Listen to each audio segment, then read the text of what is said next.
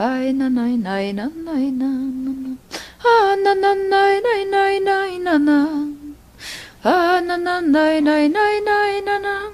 ¿Sabe por qué es tan hipnotizante esta melodía? Ah. Porque se trata de cantos que se emplean en la medicina tradicional amazónica peruana, específicamente entre la comunidad Shipiba, los ícaros.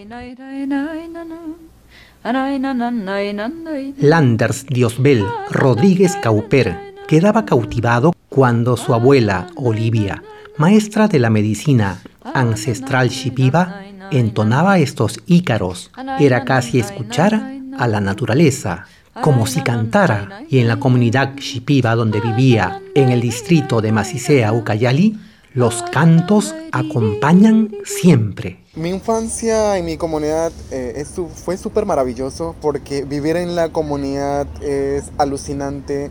Ahí mismo teníamos la chacra cerca a la casa. Estamos interrelacionados con la naturaleza y que ahí nomás cosechar los productos, ¿no? Y vivir también parte eh, de la comunidad. Es una construcción armónica dentro de la comunidad y también con la naturaleza. En el tiempo de invierno es toda una adrenalina total, ¿no? Porque mi comunidad es inundable, no, no, no había tierra, todo agua.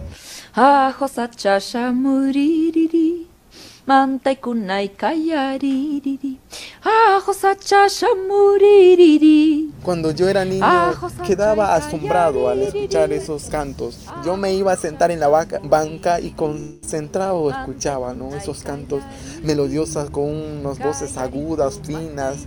Imitaba cuando me mandaban eh, a la chacra, imitaba cuando me iba a pescar o imitaba cuando me encontraba con algunos niños y, ju- y jugaba, ¿no? Como que eh, yo soy el maestro, ustedes son mis pacientes. Y entre, entre todos esos fuegos también iban haciendo.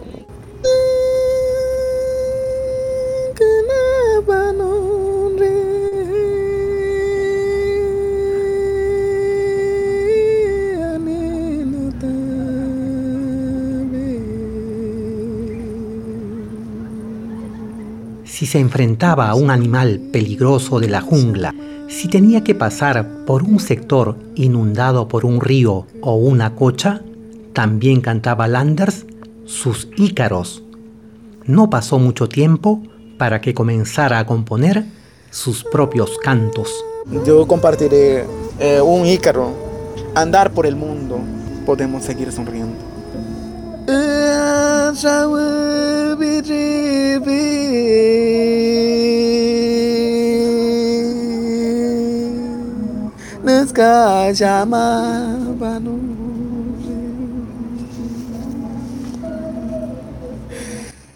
Mientras más cantaba, más amaba su etnia, su cultura y su comunidad, y más claramente tenía decidido salir de ella para estudiar. Mi comunidad de Juventud San Rafael vivíamos puros chipivos, pero la escuela era de, de castellano hablantes.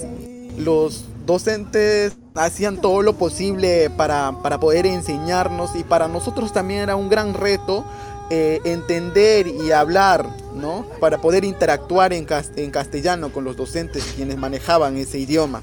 Y los más mayores, los de sexto grado o quinto grado, era el apoyo de los docentes para que nos puedan hacer entender a los de primer y segundo grado. Como si tomara un arco, así Landers tomó una gran oportunidad gracias a su pasión por los estudios. Apuntó a estudiar educación intercultural bilingüe en la Universidad Peruana Cayetano Heredia y lo logró tras ganar el concurso Beca 18 del Pronavec.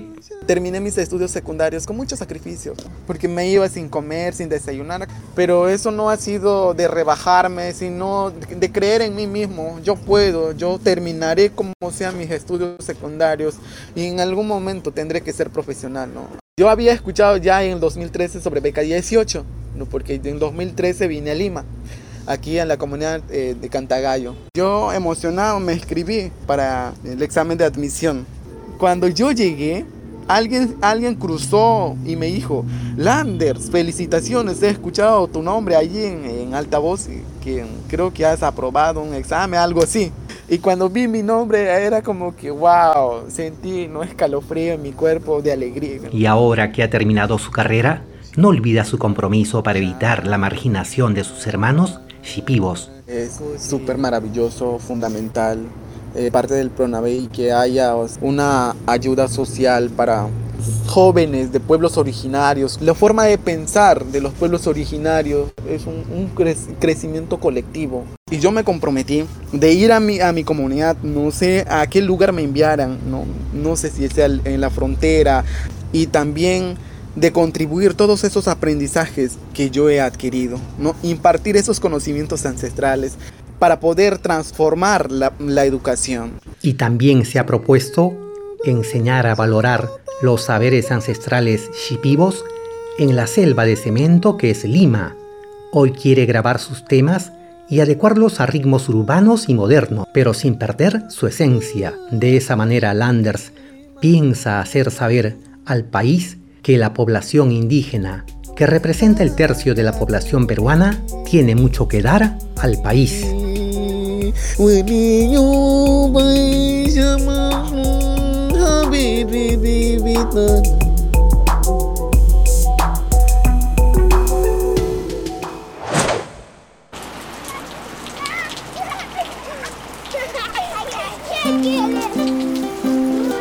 ¿Qué hacían esos niños junto a un joven con una guitarra en una loma del distrito de Capi, en el Cusco?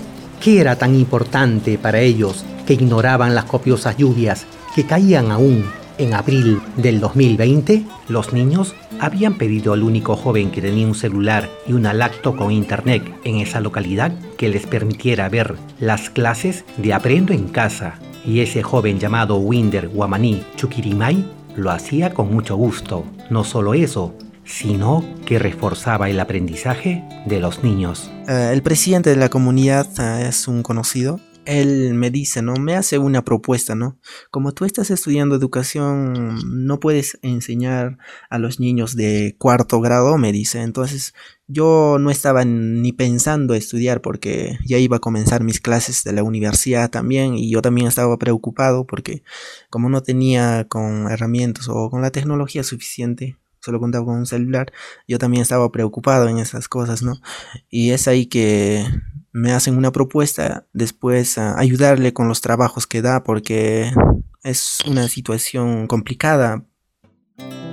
Winder era el único que tenía esa laptop, tras haber ganado la beca permanencia, el concurso del Pronavec dirigido a talentos con alto rendimiento académico y de escasos recursos económicos de universidades públicas. Yo no viví con mis papás porque mis papás ah, vivían en el cerro con sus animales y yo solo me quedaba en la casa y como que tenía muchas responsabilidades como dar pasto a mis cuis, o sea, cuidar a mis animales, o estar pendiente de ellos, ¿no? Y, y creo que eso me ha enseñado a tener más responsabilidad, a ser más autónomo, como vivía solo y así también en la etapa del colegio también igual ha pasado y después me vine cuando terminé el colegio me vine a Cusco y entre me matriculé a una academia y me preparé para ingresar a la U.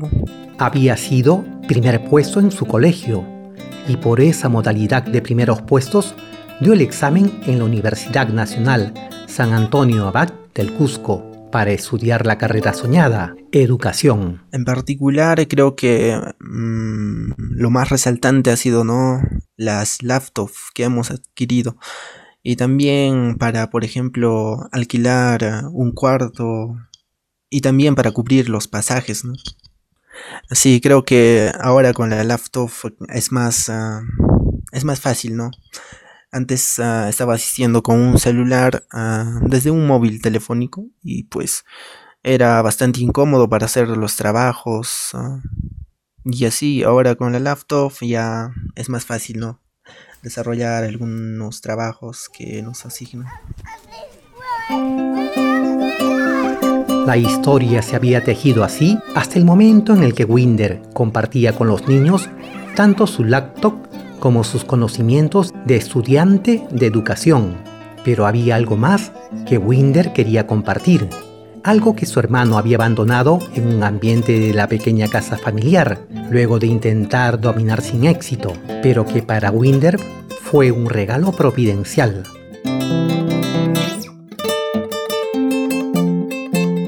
Una guitarra, tocando la Winder, animó a los niños que sufrían violencia, pobreza y que en el 2020 estaban confinados.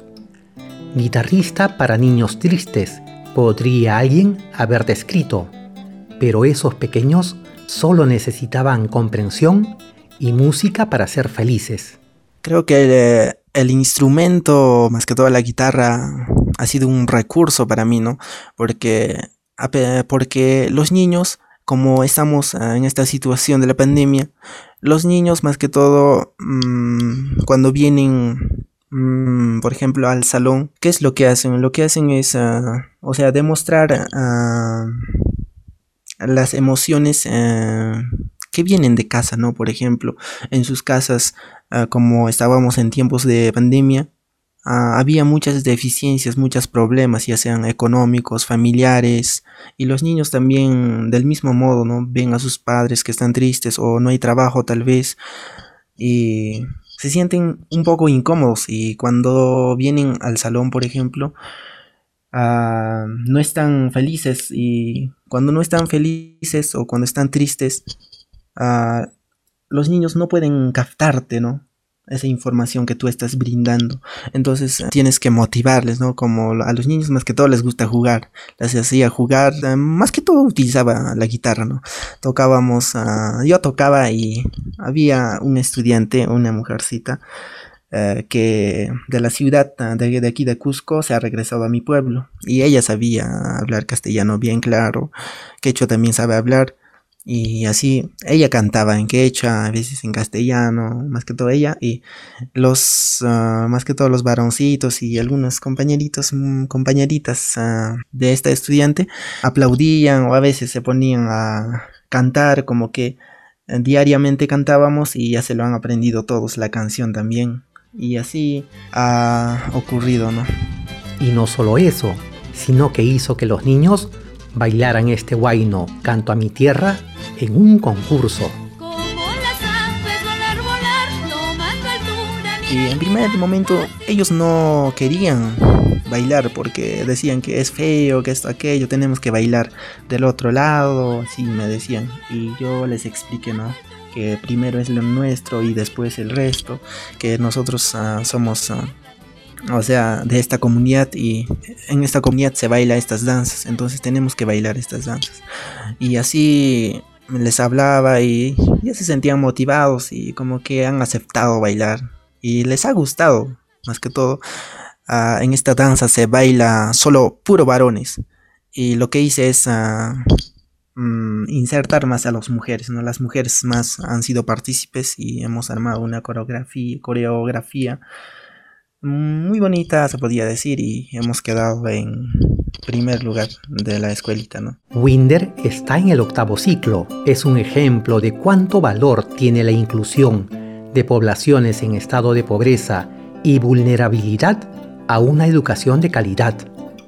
Winder sabe que esa riqueza cultural, esa identidad quechua que distinguió a un imperio, el incaico, no puede perderse. Sí, exactamente. Creo que más que todo mm, un docente, un buen docente creo que debería de hacer es eh, sembrar en sus estudiantes esa identidad cultural. Más que todo ah, he visto algunos docentes ah, que son, por ejemplo, de, otros, de otras provincias de Cusco. Entonces lo que hacen es venir al a mi pueblo, a mi comunidad, a trabajar y ellos dicen, no, ya vamos a bailar esta danza de mi provincia. O sea, no toman el el contexto donde están viviendo los estudiantes. Es ahí también que los estudiantes están ya acostumbrados de alguna u otra forma uh, de no revalorar esas costumbres, esas tradiciones que tienen, ¿no?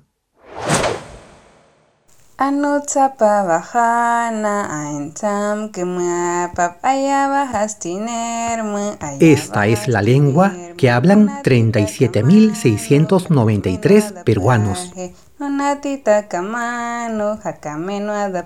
La lengua aguajún, la segunda etnia nativa amazónica más numerosa del país. En la comunidad nativa del Bajo Naranjillo, región San Martín, nació hace 25 años Yuli Sandra Juan Kawasa. Nosotros cosechamos, sembramos como yuca, café, plátano, una gran variedad de tubérculos que tal vez muchos no conocen, por ejemplo sachapapa, que es un variante de la papa, digamos, y, pero nosotros lo conocemos como sachapapa. En siembra de frutos, eh, por ejemplo mi papá eh, se iba de casa, más adentro de lo que se dice este, la selva virgen para poder conseguir animales. No siempre el papá de Julie lograba hacerse de una presa. No siempre había proteínas de origen animal en la comida Desnutrición y anemia son dos palabras muy frecuentes en comunidades como las de Yuli y para todos los grados de primaria a veces hay un solo profesor. Yuli tuvo que trasladarse a Tarapoto, la ciudad más comercial de San Martín, para estudiar el colegio. Siempre destacaba, pero sus padres no tenían dinero para costearle una carrera profesional. Por eso Yuli se trazó una meta. Para cumplirla tenía que viajar a Lima. Estuve trabajando como empleada doméstica, esos fueron a inicios del año 2013. Y entonces este, empecé a estudiar en la mañana en la academia y en la tarde trabajaba. Este, mi tía con la que crecí me, me hice de que habían convocatorias de lo que era la beca 18. Tuve que elegir una carrera que de alguna otra forma se acoplara a, a mí, por ejemplo, en temas de planificación, organización, control. Postulé entre tantos chicos que había y me avisan que había, que había ingresado a la Cayetano en la carrera de Administración en Salud. Esa era la meta, ser la primera mujer aguajún profesional en su comunidad. Su objetivo era estudiar una carrera relacionada a la salud de las personas. ¿Por qué? Porque en el puesto de salud cercano a su comunidad no hay personal que hable aguajún. Tenemos, podría decir, pocos profesionales en campos de, en campos de salud es que no tenemos enfermeras que hablen mi idioma o médicos, por ejemplo, que sean aguajún. Y de alguna otra forma, mi, mi cultura, que es aguajún, que es se basa un poco en lo que es ser reservado. Eh, es muy limitado también la comunicación que se da con los, con los médicos, justamente porque eh, si se va una señora que no sabe hablar el idioma que es el castellano, ¿de qué manera ella puede expresar todo lo que ella siente? Para lograr su meta de estudiar la carrera de sus sueños, postuló al concurso Beca 18 del Pronavec. Ganó. Este gran logro le permitió estudiar becada Administración en Salud en la Universidad Peruana Cayetano Heredia. Ahora que acaba de concluir sus estudios superiores, su meta es contribuir con el acceso a la salud de la comunidad cahuajún del país. El hecho de que de hablar y de, y de llevar esto, esta identidad donde tú vayas, te enriquece no solamente como persona, sino profesionalmente y te abre muchas oportunidades de poder aprender y de poder crecer profesionalmente y personalmente. Julie es un ejemplo visible y esperanzador de cómo gracias a la educación superior y el apoyo del Estado peruano a los jóvenes talentos en situación de pobreza o vulnerabilidad, pueden transformar sus vidas e impactar en beneficio de sus comunidades y del país. ¿Qué pasaría si a usted le prohibieran hablar castellano?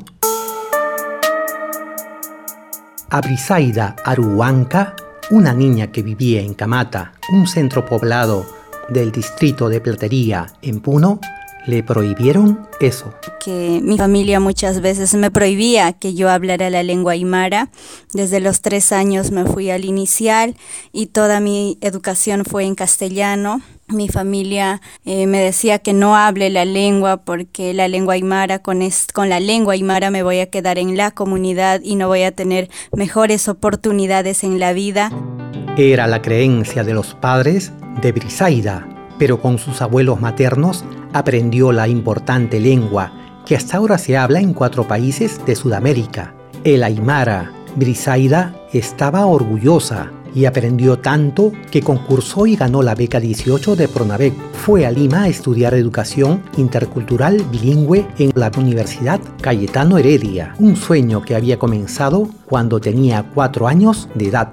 Uno de mis tíos, porque lo llamamos así, eh, de la comunidad, eh, me decía que a mí me veía con esos ojos de que me gustaba trabajar con los niños, compartir con ellos y en el tiempo que tenía yo les enseñaba a los niños de mi edad, incluso a veces menores ya cinco años y ya cuando estuve en primaria eh, sentirse porque de alguna otra manera admiras el trabajo de tu maestra, en este caso del nivel inicial, posteriormente mi maestra del nivel primario, ella vivía en la comunidad y nos traía y sé que me iba súper bien en la escuela, bueno, le decimos la escuela en primaria, entonces me encantaba ayudar a los niños y me decía, en algún momento de aquí, algunos años, enseñarás a mis nietos, me dijo. Entonces, como que eso lo llevaba. Me encantaba ayudar, eh, siempre fui empática con los niños de mi edad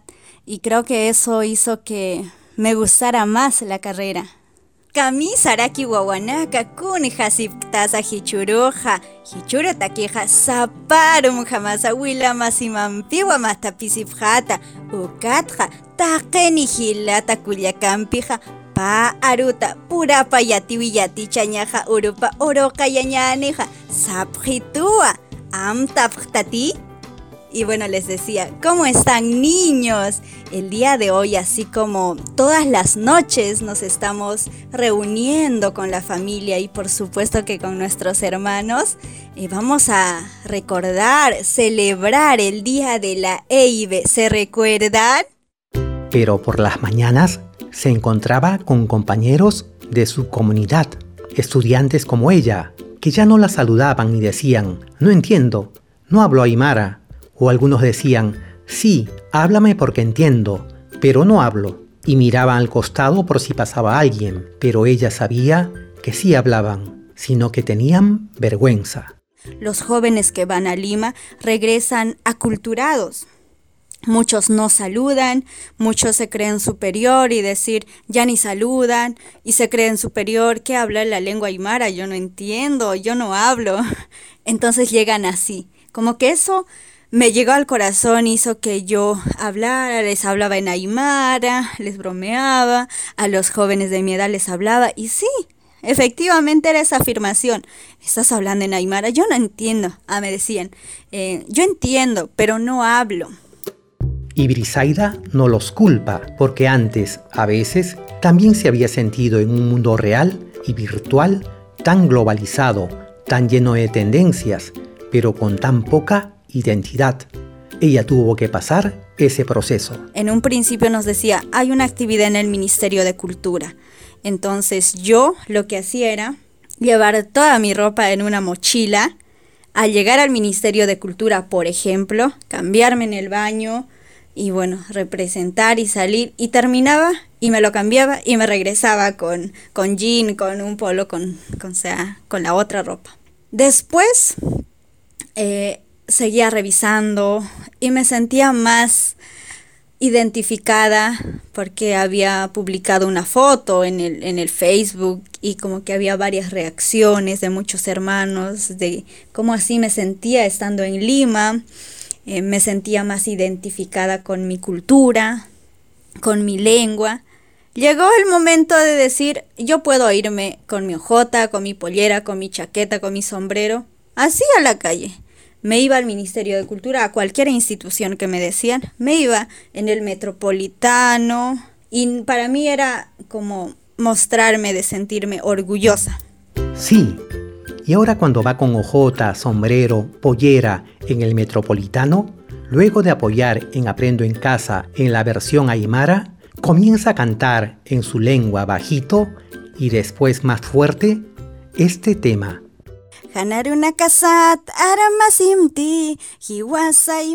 Bueno, dice hermanos y hermanas, de una vez levantémonos para no olvidarnos la lengua aymara de nuestro pueblo. Jóvenes aymara como Brisaida Aruanca.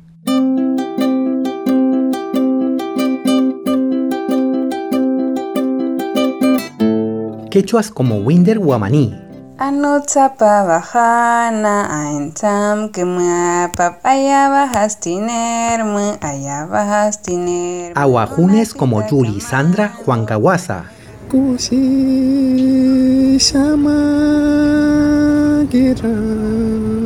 Shipivos como Lander Rodríguez Cauper o como los demás talentos de Pronavec que se expresan en casi 20 lenguas originarias, jóvenes que son representantes de la riqueza cultural y étnica de nuestro país.